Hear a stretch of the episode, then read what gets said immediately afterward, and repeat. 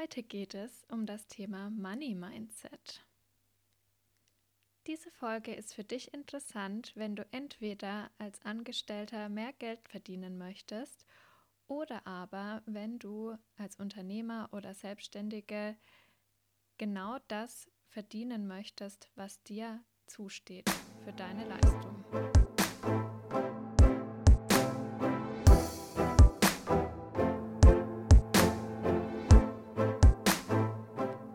Herzlich willkommen bei Innenarchitektur Wissen, dem Podcast für Tipps und Tricks sowie Wissensaustausch und Ideensammlung rund um das Thema Innenarchitektur.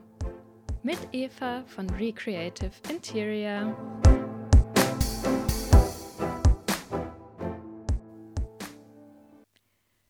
So, dann lass uns gleich mal reinstarten in die heutige Folge zum Thema Money Mindset.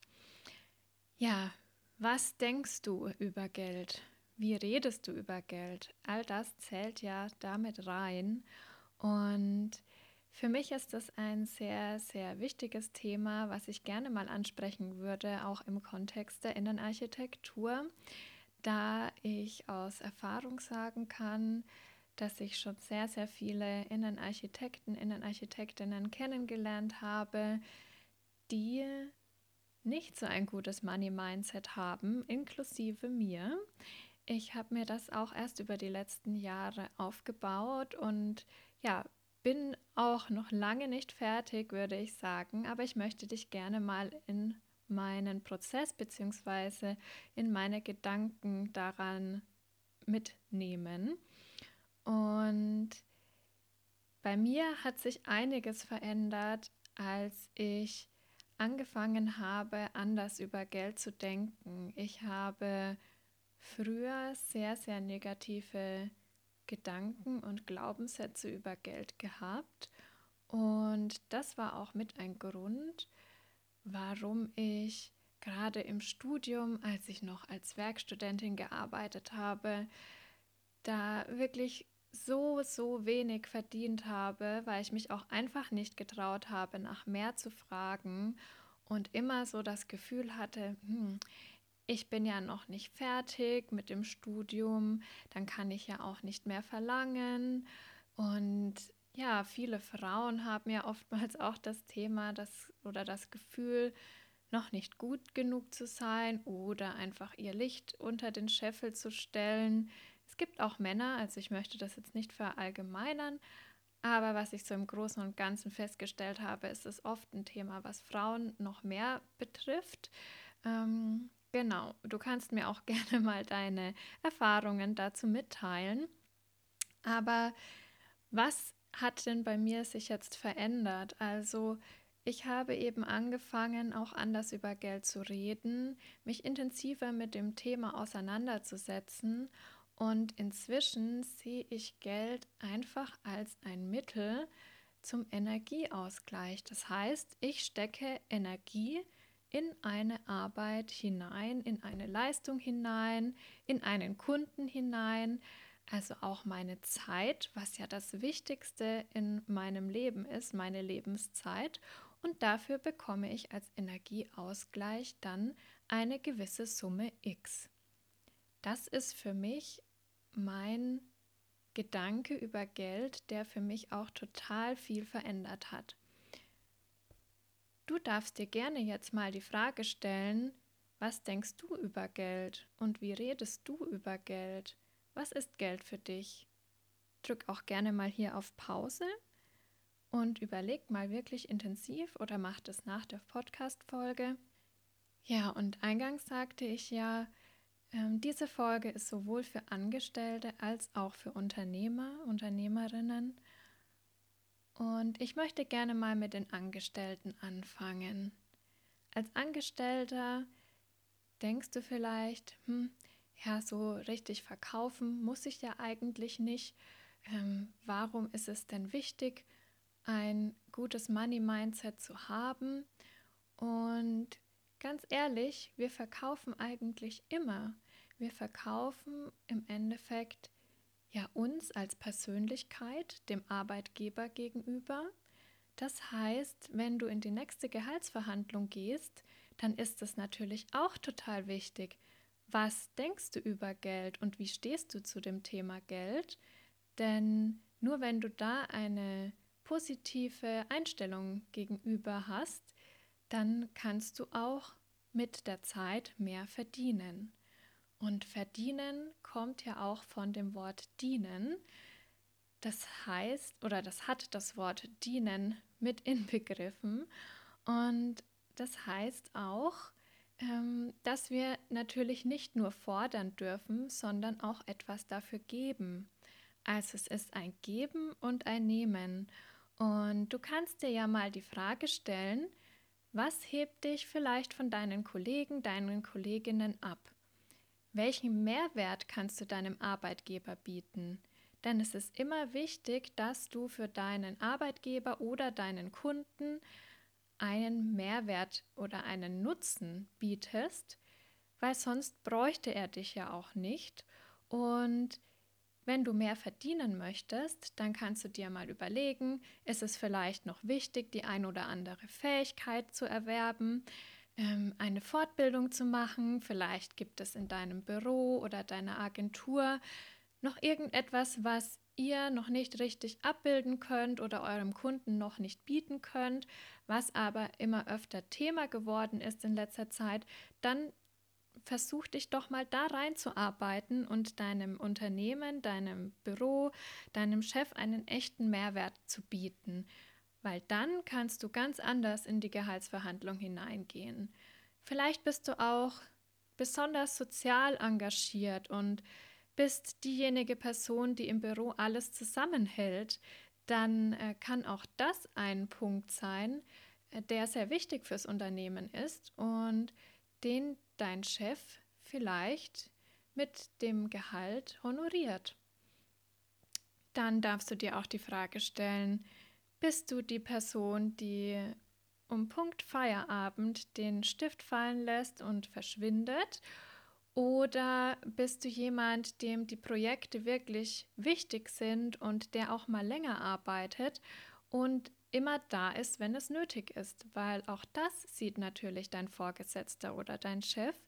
Und wenn er sieht, dass du sehr viel leistest, dann ist es natürlich sehr viel wahrscheinlicher, dass du auch einen höheren Energieausgleich, sprich ein höheres Gehalt bekommst. Dann möchte ich noch einen Impuls mitgeben. Ich habe ja gesagt, verkaufen tun wir uns im Endeffekt immer.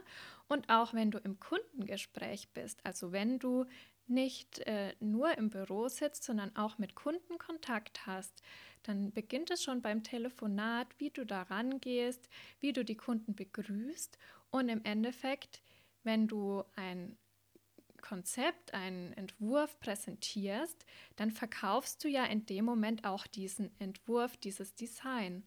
Und es ist etwas anderes, wenn du wirklich dahinter stehst und voll für etwas brennst und das dann dem Kunden erklärst oder nicht so richtig dahinter stehst oder nicht so ganz überzeugt davon bist. Also versuche deine Kunden zu begeistern und dann wirst du auch sehen, dass du einen Mehrwert für dein Unternehmen bieten kannst. Denn sobald du äh, das Konzept auch richtig gut verkauft hast, dem Kunden, dann ist es ja auch etwas, was dein Chef sehr gerne sieht. Denn dann hat sich die ganze Zeit und die Mühe, die du in das Projekt gesteckt hast, ja schon mal gelohnt. Und es war nicht umsonst.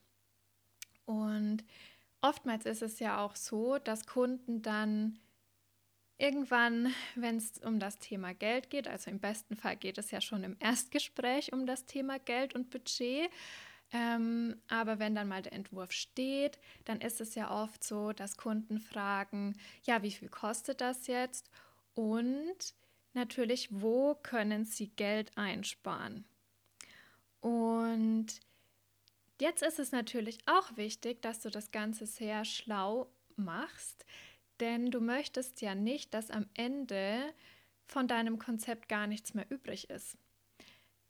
Weil er so viel Geld eingespart hat, sprich so viele Elemente herausgestrichen hat, die aber wichtig für das Konzept sind.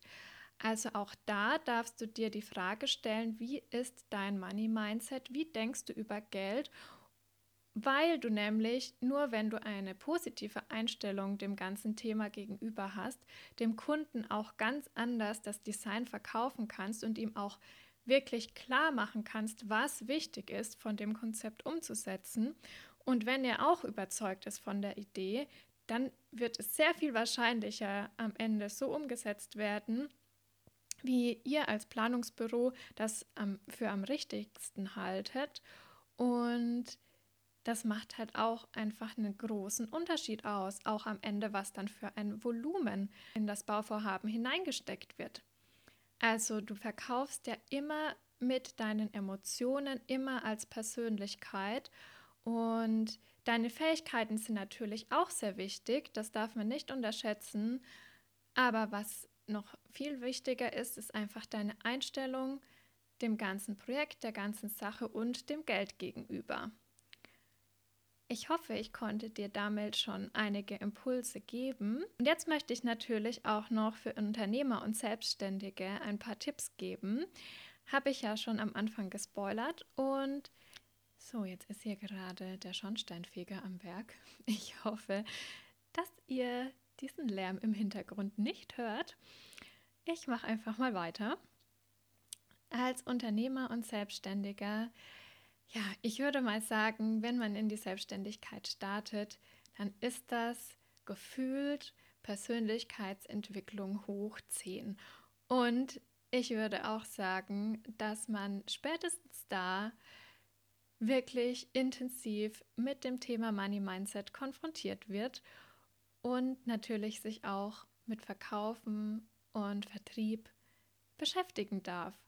Und meine erste Frage wäre, sprichst du im Erstgespräch mit dem Kunden gleich das Budget an? Also ich kenne zum Beispiel Leute, die im Erstgespräch das Thema Geld so gut es geht vermeiden wollen. Und ich habe für mich festgestellt, das ist gar keine gute Idee und fällt einem am Ende immer auf die Füße. Deshalb ist meine Devise, so offen wie möglich darüber reden und den Kunden da auch transparent mitnehmen. Der zweite Punkt, den ich besprechen möchte im Rahmen dieser Podcast-Folge ist, machst du einen Vertrag nach HOAI oder einen eigenen Vertrag, weil als Architekten, Innenarchitekten haben wir ja erstmal grundsätzlich Vertragsfreiheit. Und das heißt, wir könnten auch einen Pauschalvertrag erarbeiten oder nach Stunden abrechnen, je nachdem, was mit dem Kunden besprochen ist. Und ich persönlich mache das ehrlich gesagt unterschiedlich. Also bei mir kommt es immer darauf an, was es für ein Kunde ist und dementsprechend arbeite ich dann den Vertrag aus. Wichtig ist nämlich, dass du auch festlegst in dem Vertrag, was passiert, wenn der Kunde mehr Leistung verlangt, als in dem Vertrag festgelegt wurde.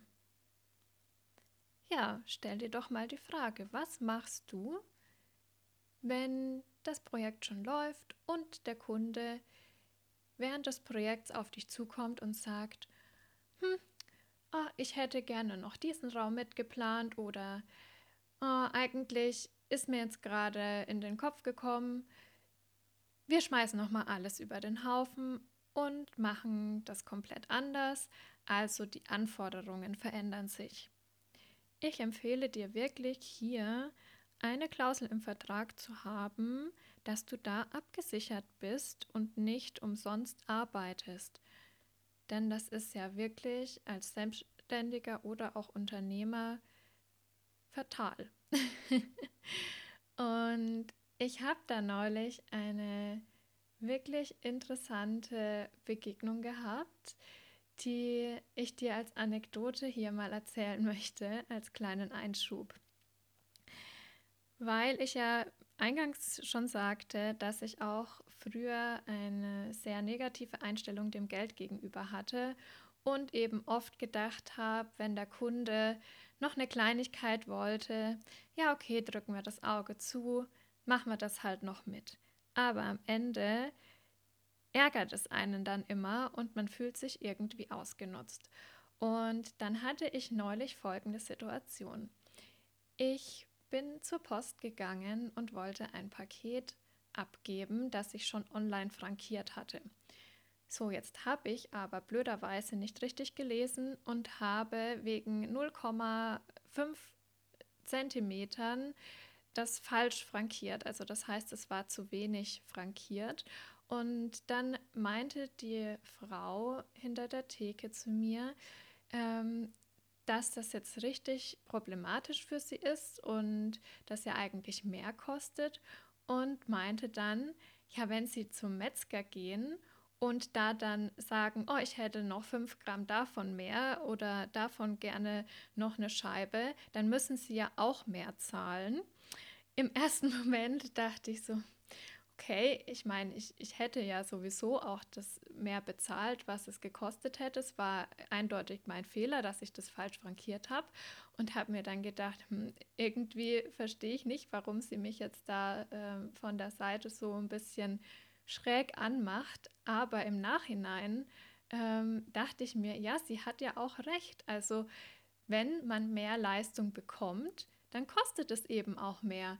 Und ich stelle mir die Frage, warum fällt es uns als Innenarchitekten oft so schwer zu sagen, ja, lieber Kunde, wenn du das und das und das noch haben möchtest, dann kostet es eben auch die Summe x oder y mehr. Und ich fand diese Anekdote irgendwie sehr passend, deswegen wollte ich das jetzt unbedingt heute mit in, der, in die Folge reinpacken. Gerne kannst du mir da auch mal deine Erfahrungen dazu mitteilen. Fände ich auf jeden Fall super interessant. Und ja, was auf jeden Fall auch noch wichtig ist, wie gehst du damit um, wenn im Erstgespräch alles super läuft, der Kunde total zufrieden ist mit dir und sagt, ja, ich kann mir vorstellen, mit dir zusammenzuarbeiten ähm, und dann unterbreitest du ein Angebot und dann kommt das Zweitgespräch, also es kommt zum Verkaufsgespräch und du möchtest den Auftrag abschließen. Das heißt, der Kunde hat dein Angebot gelesen und entweder ist es alles in Ordnung und er sagt, ja, genau so machen wir es, oder der Kunde sagt, hm, also eigentlich würde ich das schon gerne so beauftragen, weil das brauche ich ja alles, was da drin steht, aber mir ist das viel zu teuer. Was du jetzt auf keinen Fall machen solltest, ist mit dem Preis nach unten gehen. Denn in diesem Fall machst du dich ja unglaubwürdig. Das heißt, mach das niemals, ohne dafür auch eine Leistung rauszustreichen. Also, wenn wieder ein Kunde zu dir kommt und sagt, hm, das ist zu teuer, das kann ich mir so nicht leisten, dann frage ihn lieber, was ihm am wichtigsten ist und sage, okay, wir finden für dich eine Lösung und passen aber dann die Leistung dementsprechend an, deinem Budget entsprechend. Denn was man oftmals als Fehler macht, ist zu sagen, okay, dann lasse ich halt noch mal was nach, aber während man das schon sagt, hat man schon so ein ungutes Gefühl und denkt sich, hm, eigentlich will ich das gar nicht und dieses ungute Gefühl, darauf sollten wir wirklich lernen zu hören. Denn meistens ist es dann auch noch so, dass dann noch mehr dazu kommt und der Kunde am Ende nicht bezahlt oder erst viel später bezahlt, weil er eben das Geld gerade nicht hat. Und das ist eine richtig blöde Situation. Deshalb möchte ich dich darauf aufmerksam machen, dass du einfach wirklich zu dir und deinem Wert stehen solltest, weil der Kunde beauftragt dich ja, weil du etwas kannst, was der Kunde nicht kann. Das heißt, er braucht dich. Und deine Leistung ist natürlich etwas wert. So, zum Schluss der Folge möchte ich nochmal die wichtigsten Punkte für dich zusammenfassen. Wenn du im Angestelltenverhältnis bist, dann stell dir die Frage, welchen Mehrwert kannst du bieten? Und sei begeistert von dem, was du tust. Und begeistere auch deinen Kunden damit. Wir verkaufen immer über Emotionen und über unsere Persönlichkeit und das ist ein Alleinstellungsmerkmal, also unsere Persönlichkeit. Außerdem solltest du immer transparent und offen über Geld reden, denn das schafft Vertrauen und dein Kunde fühlt sich aufgehoben und wohl bei dir und kauft dann eher. Wenn dein Kunde mehr Leistung verlangt, als in deinem Vertrag steht, dann kostet das natürlich auch mehr. Und das solltest du immer offen kommunizieren. Und wenn dein Kunde nicht so ein hohes Budget hat, dann gibt es dafür eben auch weniger Leistung. Und sei dir über deinen Wert bewusst und verkauf dich nicht unter Wert. Denn das ist das, was wir auch häufig als Frauen oftmals tun.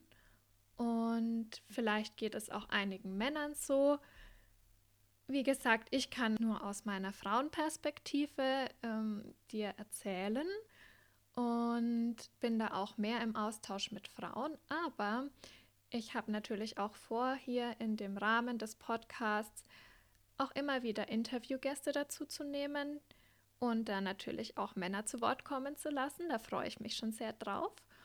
Und ja, ich hoffe, dass ich dir heute einige wichtige Impulse mitgeben konnte, dass du vielleicht in gewisser Weise über manche Dinge anders denkst.